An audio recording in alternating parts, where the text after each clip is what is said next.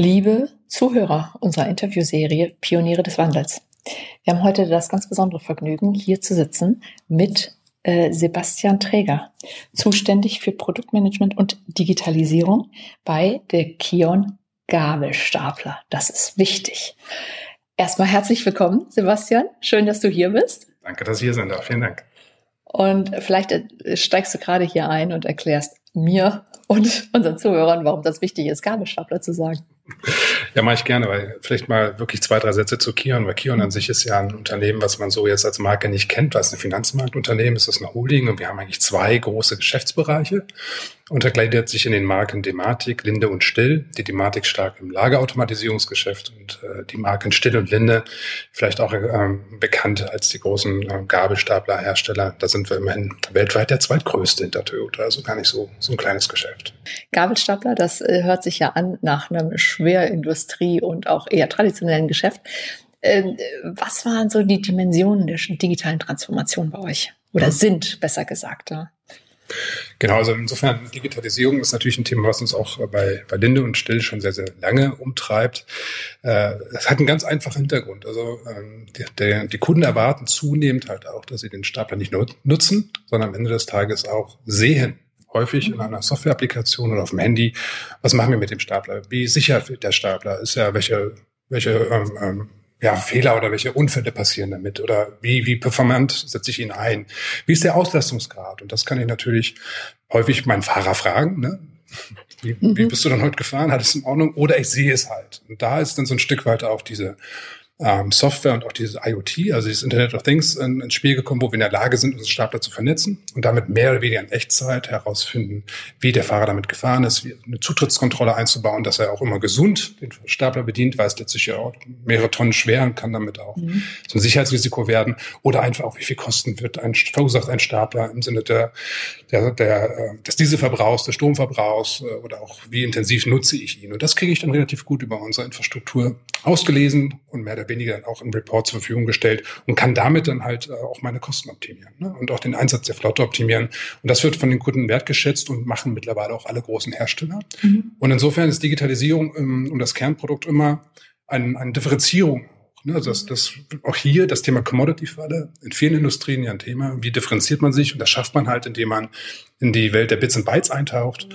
und darüber dann eine Art zusätzliches Kundenerlebnis baut um den Stapler herum und damit auch immer ehrlich so eine Art Login erzeugt. Ne? Mhm. Wenn ich das einmal habe und die genannten Reports oder auch die Auswertung bekomme, dann ist das natürlich immer etwas, woran ich mich auch gewöhne. Ja, der Fahrer gewöhnt sich ans Fahren, an die tolle Haptik, an das, an das, an das Gefühl, German Engineering. Mhm. Wir versuchen natürlich in die Welt einzusteigen, eine gewisse Customer Stickiness nennen wir es, also die, das, das, das Kleben bleiben von Kunden zu erzeugen. Und das schafft man idealerweise halt auch durch einen etwas breiteren Ansatz. Und da hilft die Digitalisierung, indem wir halt diese Nutzererlebnisse jetzt in der assetlosen Welt erzeugen, indem wir da quasi in den Computer oder auf die Softwarewelten aussteigen. Und insofern die großen Transformationsvoraussetzungen ist letztlich genau B2B, wissen wir alle, sind nicht die allerschnellsten. Das heißt, wir haben immer noch gewisse Kundengruppen, die noch etwas länger brauchen, um darauf aufzuspringen. Zum Zweiten muss man natürlich auch immer wieder aufpassen. Wir sind auch eine stark ingenieursgetriebene äh, Unternehmung, dass wir die Sache nicht einfach nur bauen, weil wir es können. Ja. Schön. Stichwort Fehleranalysen, mhm. Fehlercodes ganz ehrlich, wer liest sich denn bei uns die Fehlercodes unserer Autos durch? Würde ich ja nie tun. Also entweder er funktioniert, er funktioniert nicht. Mhm. Idealerweise funktioniert er. Und wenn er nicht funktioniert, dann sollte irgendjemand kommen und das lösen, das Problem. Aber ich schaue mir nicht an, ob er jetzt der Blinker links gut funktioniert oder schlecht funktioniert mhm. oder ob ein Batterieabfall irgendwas. Also da müssen wir tatsächlich immer ein bisschen aufpassen. Nicht so stark Engineering getrieben, Technik getrieben Sachen zu entwickeln, sondern stärker den Kunden zu fragen, was sind deine echten Herausforderungen, die mhm. du täglich in deinem Doing hast? Mhm. Das heißt also, ihr habt diesen Punkt der Transformation vorgezogen, der Geschäftsmodelle. Und jetzt hast du aber gerade angesprochen, oder ich lege, ich schiebe es dir unter, dass mhm. du angesprochen hast, dass äh, die Transformation der Geschäftsmodelle schneller ging als die Transformation wirklich der Arbeitsweisen und der Denkweisen. Die Welt ist nicht schwarz-weiß, das wissen wir mhm. auch. Aber in der Tat war, waren wir sehr schnell in der in der Verbindung, in der Konnektierung unserer Stapler mit dem, mhm. mit dem Internet sozusagen, um all das zu tun, was wir sagten.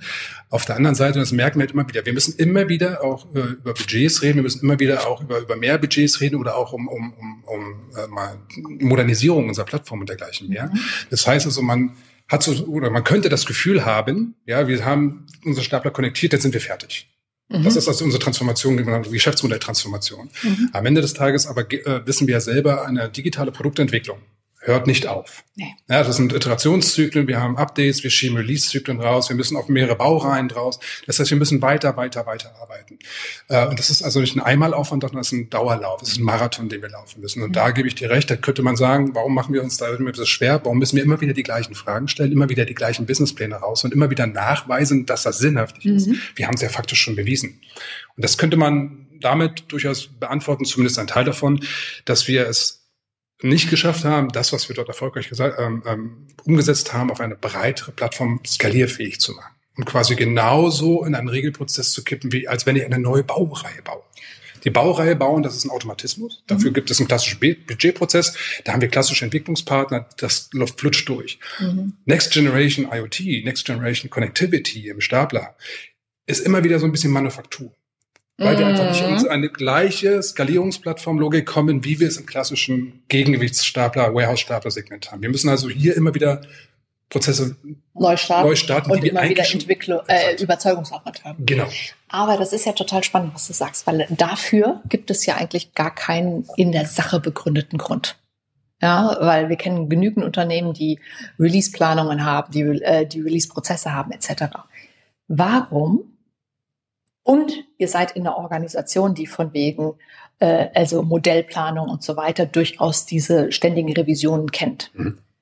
Warum ist das bei der Software nicht gelungen? Ich habe äh, das ist eine reine Vermutung, die ich anstellen kann. Es gibt auch damit sicher sehr, sehr viele Gründe. Ein Grund ist vielleicht tatsächlich, was ist das federführende Argument des Verkaufs? These.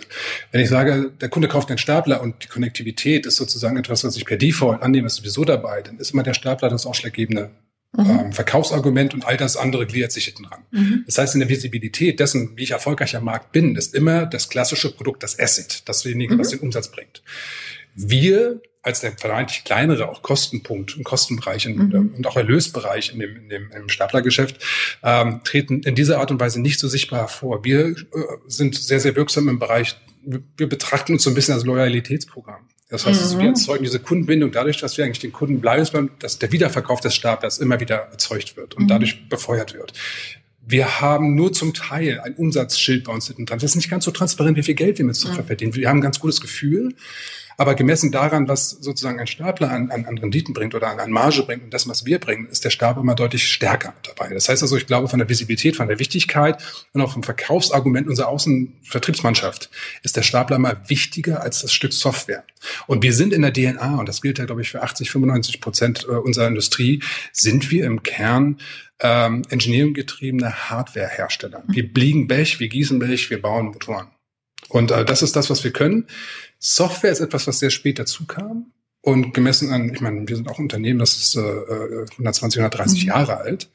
Ähm, da sind wir, wir machen, wir begleiten das sozusagen erst einen kleinen, kleinen Weg. Und ich glaube, deshalb ist wir einfach von der, von der Sichtbarkeit und von der Wichtigkeit einfach noch in der Wahrnehmung her deutlich hinten dran im Vergleich zu dem klassischen Gegengewichtsgeschäft, Staplergeschäft, was ich seit 30, 40, 50, 60, 70 mhm. Jahren exzellent können. Mhm. Wir sind nach wie vor die, die New Kids on the Block so ein bisschen. Ja, das heißt, ich bin ja immer so fürchterlich lösungsbezogen ähm, das reine, das Geschäftsmodell rein aus der aus der ähm, Software heraus nochmal stärker zu äh, analysieren, herauszuarbeiten und vielleicht da auch neue ähm, Anknüpfungspunkte und Mehrwerte zu äh, produzieren für den Kunden, damit das stärkerer Teil der Verkaufslogik sein kann, würde vielleicht dazu führen, dass ihr äh, dann auch regelmäßig Dauergastzeit in den Budgets. Also Stichwort, wie kann man es vielleicht zukünftig besser machen? Wir wollen jetzt ein Programmbudget uns holen, also das mhm. über drei, vier Jahre geht.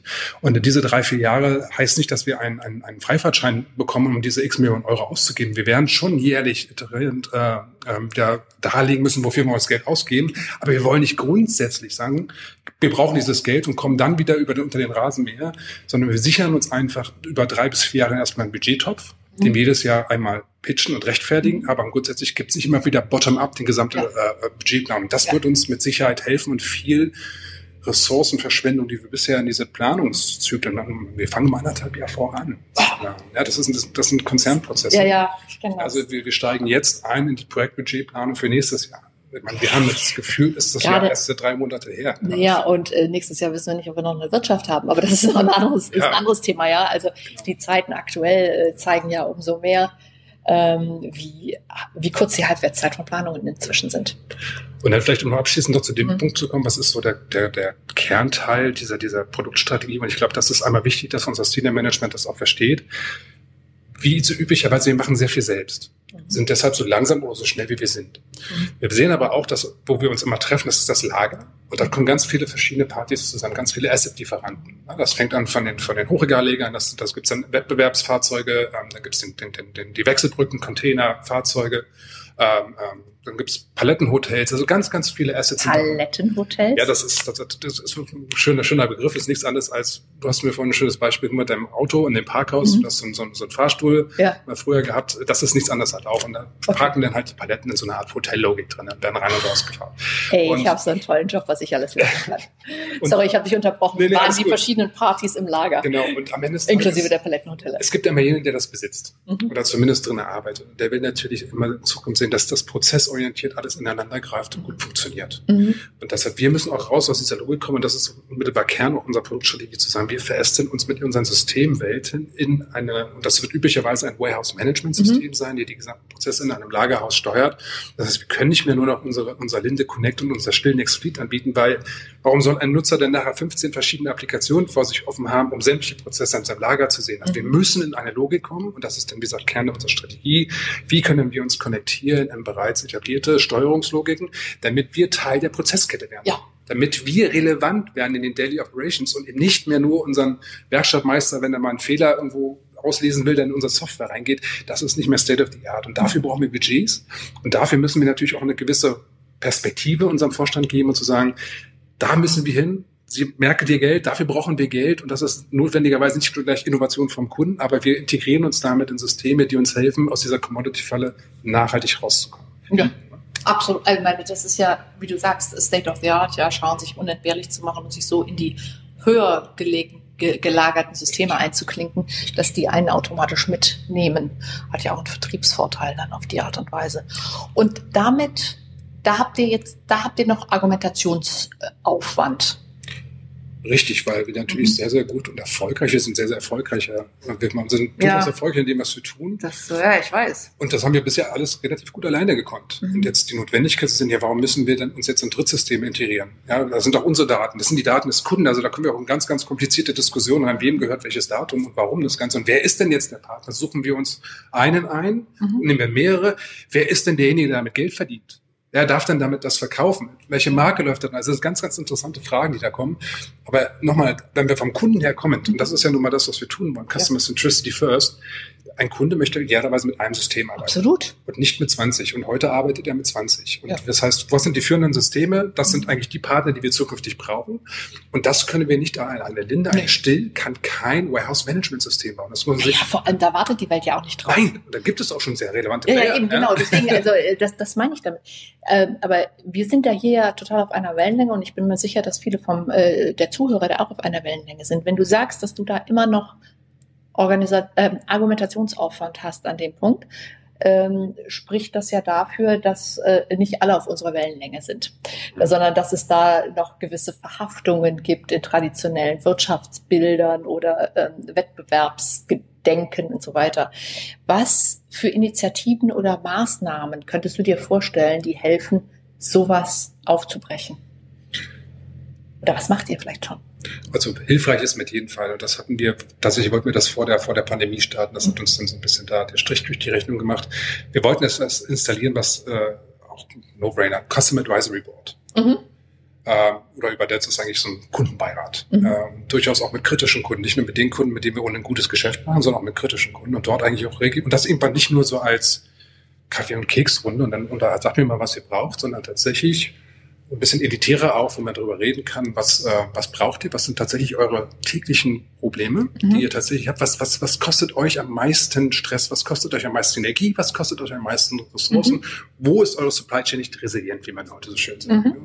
Um dann darüber herauszulösen, was können wir selbst leisten, um dieses Problem mhm. zu lösen und welche Partner brauchen wir aus diesem Gedanken heraus. Also Stichwort Nähe zum Kunden erzeugen und Nähe auch zum Kunden erzeugen, wo wir sagen, das sind relevante Kunden, die auch nachhaltig großen Umsatzbeitrag leisten, aber auch letztlich in der Zukunft auch durchaus interessante Ansätze bringen können. Das ist, das wäre so ein, äh, ein Bild. Das zweite ist natürlich nicht müde werdend, immer auch wieder zu argumentieren und zu argumentieren, warum tun wir es? Also auch immer wieder auch zu sagen, auch den Erfolg zu zeigen. Also ne, wir sind Erfolg. Wir haben über 300.000 konnektierte Fahrzeuge im Markt. Also das ist das ist durchaus durchaus nicht wenig. Also auf unsere Systeme arbeiten nennenswert um die um die um die 70.000 äh, Nutzer. Das ist also schon eine, eine große Menge an, an, an an, an, oder an gute, gute, gute Masse an, an KPIs. Umsatzseitig sage ich es an der Stelle nicht so, weil das ein Betriebsgeheimnis ist, aber auch das lässt sich sehen. Das ist durchaus auch ein erträgliches. Aber es ist natürlich im Verhältnis zu den Milliarden, die wir mit Stapler verdienen, immer noch verschwindend gering. Definitiv. Aber wir müssen das eine tun, ohne das andere zu lassen. Weil das, wir, wir merken es, äh, jetzt auch in der Chipknappheit, äh, Unternehmen wollen Zugangskontrolle, also auch IoT haben. Wir können aktuell nicht liefern, in einigen Teilen, weil wir nicht genügend Teile haben, weil einfach die Chips fehlen derzeit. Das trifft nicht nur uns, das trifft auch den Jungheinrich und alle anderen auch. Aber da merken wir halt einfach auch, dass dadurch Umsätze ausbleiben, weil wir diese Komponenten nicht liefern können. Und insofern, ähm, ähm, ja, wir haben eine Relevanz und diese Relevanz bleibt halt letztlich mal wieder zu zeigen, dass das erfolgreich ist und dass Kunden uns haben wollen. Mhm. Und die dritte Sache ist einfach auch äh, aus meinem System heraus, man soll sich Partner suchen, mit denen gemeinsam auch pitchen. Also am besten ist es, man findet sogar einen großen Kunden und man bildet sozusagen, das ist so ein bisschen so Guerillataktik, ja, so ein kleines U-Boot. Ja, ja, man redet mal miteinander und versucht gemeinsame Use Cases zu identifizieren und dann wiederum eingesteuert über das Top-Management durchaus auch zu zeigen, ey, es macht Sinn, mit Partnern zu arbeiten, weil wir ergänzen uns ganz prima. Wir hatten da, kann ich jetzt auch nicht sagen, wer das war, aber auch tatsächlich mit, mit einem befreundeten Unternehmen dort einen kleinen Prototypen mal gedanklich vorgespielt und das auch vorgestellt. Das ist sofort auch zu einer Kaskade an Workshop, Workshops geworden. Ähm, also Partnering macht Sinn. Man muss das halt nur in Show and Tell. Aber heißt das dann auch, äh, dass äh, gerade in so eher schwergängigen Industriebereichen wie eurem, und das meine ich jetzt gar nicht negativ, mhm. sondern äh, wie heißt es so schön, wem äh, die, wem äh, die äh, Götter Schlechtes wünschen, dem senden sie 30 Jahre Erfolg. Ja, ähm, ist ja so ein bisschen so bei euch so, weil ihr seid einfach so wahnsinnig erfolgreich gewesen, da fragt man sich, warum man was ändern soll. Mhm. Ähm, also gerade in so schwergängigen Bereichen der Industrie ähm, äh, sagt es, äh, kann man dann so sagen, dass es tatsächlich der Prophet im eigenen Haus noch eine schwierigere Position hat? Würde ich mich fast zu einem eindeutigen Ja Das ist, das ist jetzt aber übrigens keine Kion-Erfahrung. Also nee, nee, deswegen, ich habe das ja auf die Industrie insgesamt, Absolut, auf die Industrien in einer ähnlichen Situation. Äh, weil ich habe also in meiner Erfahrung auch manchmal diese, Vermu äh, diese Vermutung gehabt, so, äh, zu den Zeiten, als ich noch äh, Prophet im eigenen Haus war in der Medienindustrie, äh, da habe ich mir den Mund fusselig geredet und dann kam irgendwie ein komischer Berater da, ja, hat ge äh, genau das Gleiche gesagt oder auch nur das, was halb so Gutes und dem haben sie plötzlich zugehört. Vielleicht lag es auch daran, dass ich eine Frau war, aber gut, das wollen wir jetzt mal äh, außen vor lassen. Wie können wir den Propheten im eigenen Haus aufwerten? Also ich habe auch übrigens, da ich selber ja lange Zeit Berater war, also ja. ich kenne tatsächlich beide Seiten auch, mhm. als derjenige, der im Haus ja. klöppelte und wenig gehört wurde und derjenige, der extern befragt wurde, kannst du das sagen? Also so natürlich nicht, aber ja. dann, es ist, also die Sub, Neudeutsch, die Subject Matter Expert oder Domain Wissen, das ist immer im Haus. Ja, und, und erstaunlicherweise tatsächlich gibt es äh, Leute mit, die haben nicht so einen Zugang dazu. Wie kann man das ändern? Ähm, das, das ist äh, die Multimillion-Euro-Frage wahrscheinlich, um, um das zu tun. Ähm, Gibt es auch keine, keine einfache Antwort drauf. Ähm, wir versuchen es ein Stück weit ähm, über agilere Setups. Mhm. Das heißt also, wir haben natürlich, äh, unsere Entwicklung ist noch stark wasserfallorientiert. Das heißt, wir haben Top-Down-Vorplanung, ne, große, große Breakdowns und, und all das, was wir auch alles so kennen und in der Softwarewelt auch Gott sei Dank so ein Stück weit hinter uns gelassen haben. In der Agi die agile Welt lebt ja ein Stück weit davon, dass ich ähm, wenn man es mal bei den Rollen, die Product Owner habe oder auch die Product Manager, die sind verantwortlich, die sind CEOs ihrer Produkte. Mhm. Die wissen, was zu tun ist. Und der Product Manager spricht mit dem Markt, holt die Anforderungen rein von den Kunden. Der Product Owner mhm. übersetzt sie in Technik. Kennst du alles bestens. Wenn wir diese Agilität tatsächlich auch Tagesgeschäft werden lassen, diese Henry Ford hat das mal so teilautonomen Arbeitsgruppen früher genannt. Ja, das ist ja nichts anderes. Das sind selbstorganisierende, selbstverantwortliche Produktteams, die die Entwicklung weitertreiben und letztlich damit aber auch zeigen, hey, das brauche ich jetzt. Das ist das, was wir benötigen. Das sind auch die Budgets, die wir dafür brauchen ähm, dass wir denen stärker zuhören und denen auch Gewicht lassen quasi vom Senior Management, ich sage es immer wieder, weil es geht nicht ohne, dann dort auch zu präsentieren und dafür auch zu pitchen und dafür aber auch in die Verantwortung genommen zu werden, wenn es nicht funktioniert. Ja? Also einfach die Sichtbarkeit und das Zusammenarbeiten der Experten in stärker agileren Strukturen zuzulassen, dort, wo es nötig ist. Ja, also zum Beispiel auch einen kompletten Stapler würde ich nie voll agil entwickeln, auch eine SAP-Einführung ich nicht machen. Aber wir sind nun mal in einer Welt, wo es funktioniert. Mhm. Und ich glaube, wenn, wenn wir das zulassen würden, würden auch tatsächlich die Experten, die täglich damit arbeiten, ähm, und wenn wir denen die Zugänge auch zum Senior Management schaffen würden, auch viel, viel stärker dort ähm, ähm, Einfluss nehmen können, als wir es heute können. Heute wird es ja heute stark gefiltert über mindestens noch, noch ja, zwei, genau. drei. Das heißt aber, vollkommen entgegen der üblichen Hierarchie und wer es verdient hat, im Vorstand fünf Minuten zu bekommen. Äh, einfach mal, einfach mal in Anführungszeichen natürlich, auf die Vorstandsagenda jedes Mal fünf Minuten irgendein Product Owner.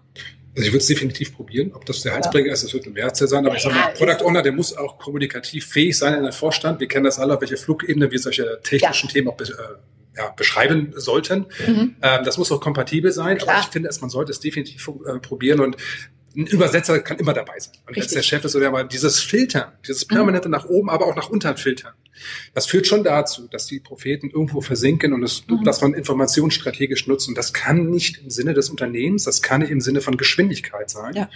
Und ich glaube, das wäre ein ganz guter Weg.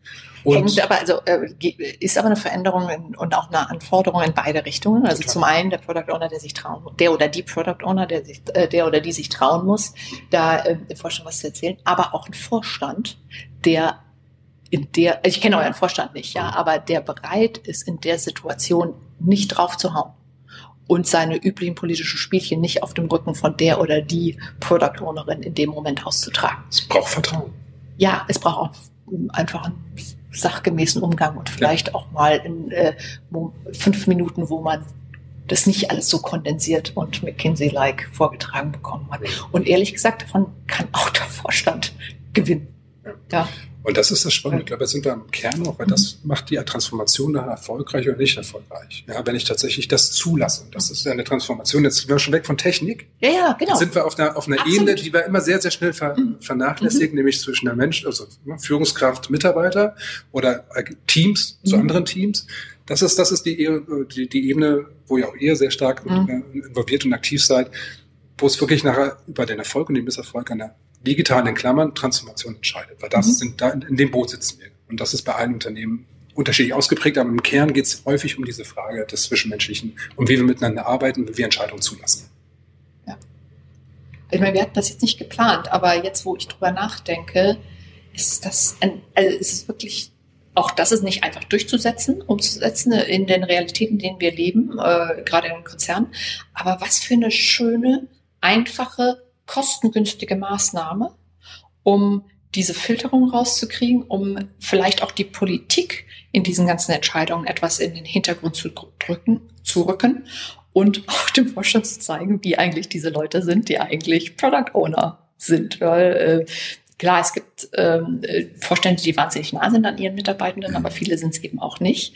Und äh, das wiederum hat ja dann auch super positive ähm, Auswirkungen dann auf das Thema äh, Mitarbeiter-Retention, äh, Employer-Branding ähm, und insgesamt ein Durchstechen von Filterbubbeln, sagen wir es mal so. Ja. Silos. Auch das. Nur als Vorstandssilo.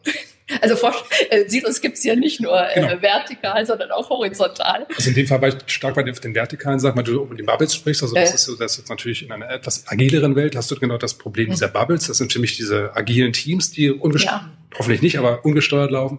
Äh, in diesen klassischen Wasserfeldwellen hast du noch diese klassischen äh, Vertikalsilos. Ne? Mhm. Was wir zum Beispiel haben, also als kleiner auch Anreiz, das ist ja nicht alles äh, verbesserungsfähig oder wir haben zum Beispiel schon seit, seit Jahren sogenannte Quarterly Updates. Da mhm. kommen tatsächlich 60 bis 70 Leute zusammen. Das sind Product Owner, interessierte ITler aus dem Umfeld und dergleichen mhm. mehr sehr standardisiert. Jedes Projekt, jede Initiative bekommt fünf bis zehn Minuten, kriegt ein Standard-Template, klingt jetzt dröge, ist aber tatsächlich gar nicht so, weil ich dadurch sehr, sehr effizient durch die Themen durchreite. Mhm. Und dann haben sich die Kolleginnen und Kollegen was ganz Tolles ausgedacht. Man konnte, man kann dann ähm, die letzten 10, 20 Sekunden ein Veto geben oder ein, ein, ein, ein Smiley verteilen. Dann sagt es alles abgestimmt oder, oder ihr habt Redebedarf oder das ist total, das geht in die völlig falsche Richtung. Das heißt, in diesem Kreis von 60, 70, 80 Leuten gibt es gleichzeitig noch so ein ganz subtiles Voting darüber, wer muss mit wem reden. Seid ihr alle on track? Kennt ihr das in der IT zum Beispiel, dass wir dort ein neues AVV-Konstrukt irgendwie konstruieren müssen, weil wir unser Auftrag oder unsere Datenverarbeitung an einen Partner geben? Blödes Beispiel, aber jetzt äh, ja, aber sehr, aber sehr eindrückliches Beispiel. Genau. Mir, mir, kommen schon die Schmerzen hoch. ich weiß. Aber sag mal, das sind so freiwillig und, und, und, wir haben eine Participation Rate, ich sag mal, von 80 bis 90 Prozent cool. auf freiwilligen Basis. Das sind immer zwei bis drei Stunden Meetings, weil wir dann durch sehr, sehr viele Initiativen durchhecheln. Aber das ist, und das ist, das zeigt auch die Kritik immer nach, das ist das beste und effizienteste Austauschgremium, weil ich dort in den drei Stunden einmal pro Quartal höre, an was wird im Digital Space gearbeitet. Mhm. Und kann auch sagen, hey, denk mal daran, denk mal daran, denk mal daran, oder nein, das müsst ihr mit mir abstimmen, oder hey, lass uns mal ein Deep Dive dazu machen, weil das würde ich gerne besser verstehen. Mhm. So ein Gremium, allein das funktioniert auch, kostet erstmal nur ne, Mitarbeitergeld, mhm. EDA Kosten, also keine externen Budgets. Natürlich brauchen wir auch ein, zwei Kollegen und Kollegen, die das organisieren. Aber das wird dreimal gemacht, dann ist das ein Selbstläufer. Das funktioniert zum Beispiel wunderbar, aber eben halt noch nicht auf Top-Ebene. Mhm. Da bräuchte man das anderes Format, aber auch das hilft, regelmäßig dafür zu hören. Und da würde ich schon fast so eine Art Anwesenheitszwang mhm. aussprechen. Ja, aber auf Top-Ebene geht das ja dann auch. Ja, genau. Mhm. Dann haben wir schon die zweite Idee für die Transformation. Ähm, Quarterly Updates der wesentlichen Projekte. wir können die beiden Ideen sogar verheiraten. Mhm. Ähm, Quarterly Updates der wesentlichen Projekte vor dem Vorstand, vorgetragen von den Product Ownern. Kann man machen. Es ist auf jeden Fall ein Versuch wert. Von daher vielen herzlichen Dank, Sebastian. Das war total äh, bereichernd hat Spaß gemacht. Äh, wir haben hier, es hat hier Funken geschlagen, weil wir sind tatsächlich diesmal sogar äh, zusammen in einem Raum. Man mag das ja. ja gar nicht mehr laut sagen. Also man hat hier die, die äh, Hirnfunken schlagen sehen. Und äh, ich bedanke mich für dieses tolle Gespräch. Danke, Katja. Danke, dass ich hier sein durfte. Hat mir auch sehr gut gefallen. Mal wieder physisch. Ja, genau. Äh, immer wieder gerne. Vielleicht machen wir noch eine nächste Folge. Es gibt noch viel zu erzählen, glaub mir. okay, ja, dann machen wir eine nächste Folge. In Super, diesem Sinne. Vielen Dank. Danke dir. Danke.